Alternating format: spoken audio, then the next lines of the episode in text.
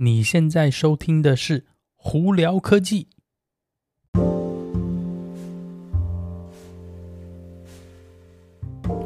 嗨，各位观众朋友，大家好，我是胡老板，欢迎来到今天的《胡聊科技》。今天美国洛杉矶时间一月二十六号星期三了，外面天气呢，嗯，阴阴暗暗的。这几天不知道为什么我们在 Irvine 这里哦，真是蛮凉的哦。呃，我早上起来都感觉到哇，外头怎么这么冷哦？好了，呃，所以呢，以以往常一样啦，记得出门要带外套，然后疫情做好防疫哦，口罩戴起来哈。还没有打疫苗的人，赶快去打疫苗，真的是再三叮咛哦。第三针可以打的朋友，也赶快去排队打疫苗哦。好了，今天有哪些科技新闻呢？呃，今天我们从苹果开始好了。苹果呢，呃，最近呢付了十万多块钱给一个呃网络。应该算是 cyber cyber security，就是网络安全，嗯的这种学生吧，是不是？哦，有些时候我真的不知道这些名词怎么去翻译哦。Anyway，cyber security 这这这他这个学生哦，他为什么付了他十万多块美金呢？主要也是因为他告诉苹果，在那个电脑上头呢，你可以经过。摄像头就是你的那个 webcam 哦，那个去骇客可以侵入，并且因为这个骇客侵入以后，它可以控制你全部的系统啊。那苹果因为收到这讯息呢，就证实了有这个问题的存在，并且就给他了十万多美金哦。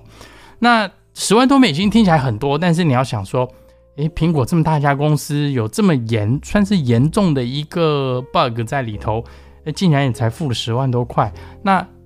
当然，但很多人的说法是，哎，有钱拿就好了，你还要担心什么？但有有些人就说，你那个苹果，你严格上要多给一点吧，因为他帮你解决找到一个很大的问题啊。那这边就两岸两边的说法，但是，呃，不管是怎么样呢，苹果是有这一个 program 的，它叫做。Bug Bounty Program 就是专门在帮他们找出他们的那个系统里头的问题啊，一些漏洞的。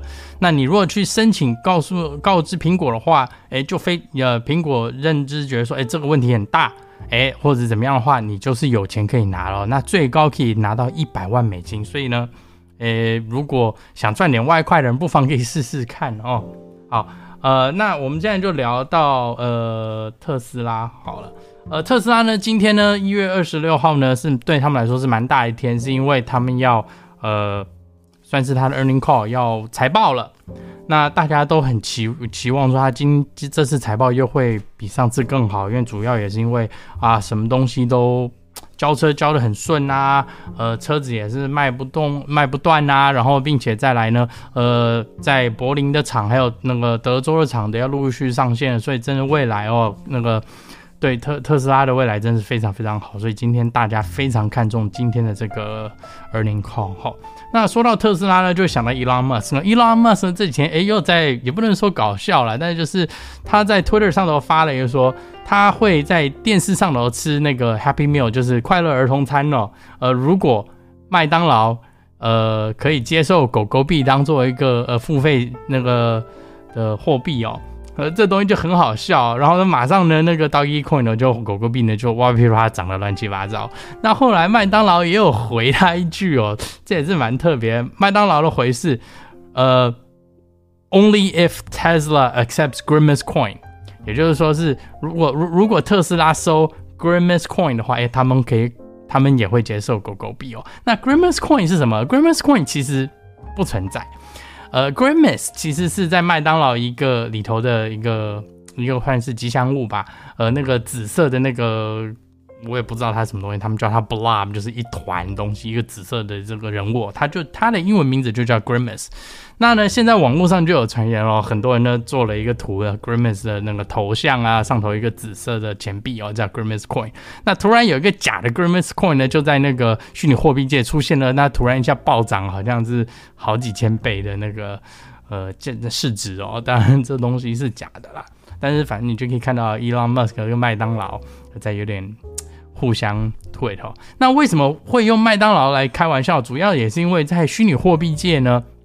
呃，当任何虚拟货币有非常大的变动的时候，大家常常会就是开玩笑说：“哎呀，什么什么货币倒了，或什么什么货币跌了，我要去，我又要去麦当劳上班了。”就变成说，好像在就就久而久了，它就真的变成一个大家常用的笑话。那当然，麦当劳其实并不很喜欢这样子啊，可是也没有办法啦。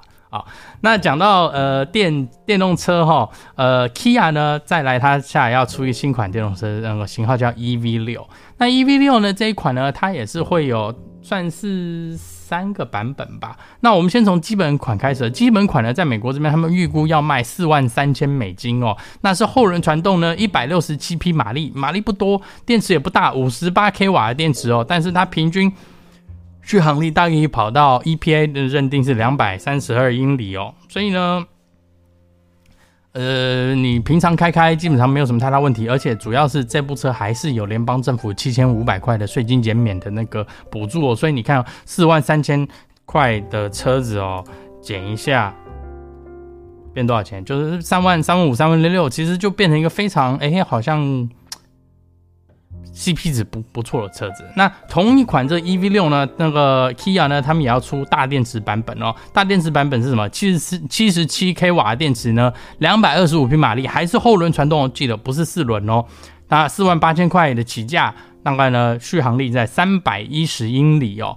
嗯，四万八，你看再减个七千块，就变成四万出头了吧？哎，这差不多，哎呀，也算便宜哦，OK 嘛？那他们还要出一个 GT Line，就比较像是个跑车，也不能说是跑车型啦，就是运动型吧。那这一部车呢，要五万两千块哦，就贵了一点点了。呃，一样也是七十二、七十七 k 瓦的电池，呃。你也可以选择是它是 all-wheel drive，就是四轮传动的，变成五万七千块钱。但这这些不管怎么样，都有这七千五百块钱的税金减免了，也就是他们的价位其实就会反而变得哎，好像非常精明哦。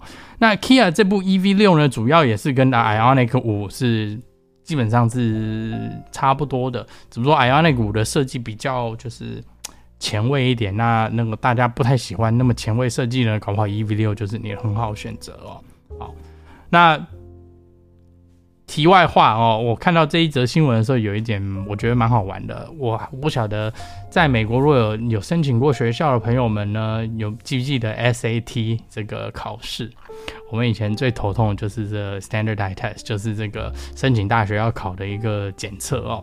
那他们现在是说，在二零二四年前呢，他们应该会是全部数位化，就是你在考试的时候基本上是用呃用电脑、用平板或怎么样去考试哦。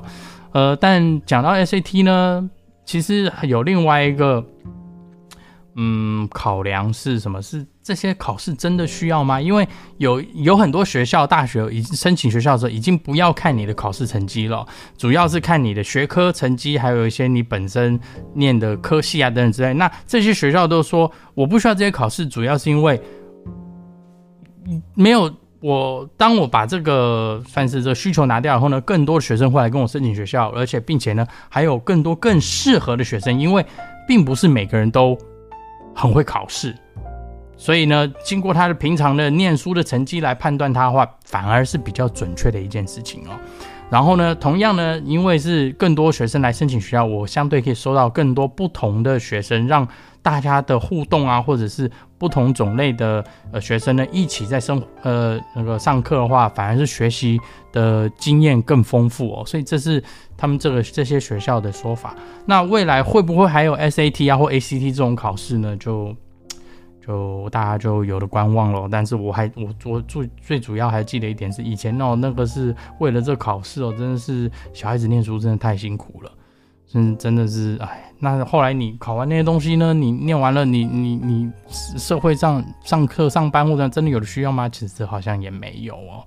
所以在这里跟大家分享一下，好了，今天就到这里啊！大家如果有什么问题的话，可以经过 Anchor IG 或 Facebook 发简讯给我，有机会也可以到 Clubhouse 上台跟我们聊聊天哦。记得一定要到 YouTube 上头搜寻胡老板，你这样就可以看到我的影片喽。好，今天就到这里，我是胡老板，我们下次见喽，拜拜。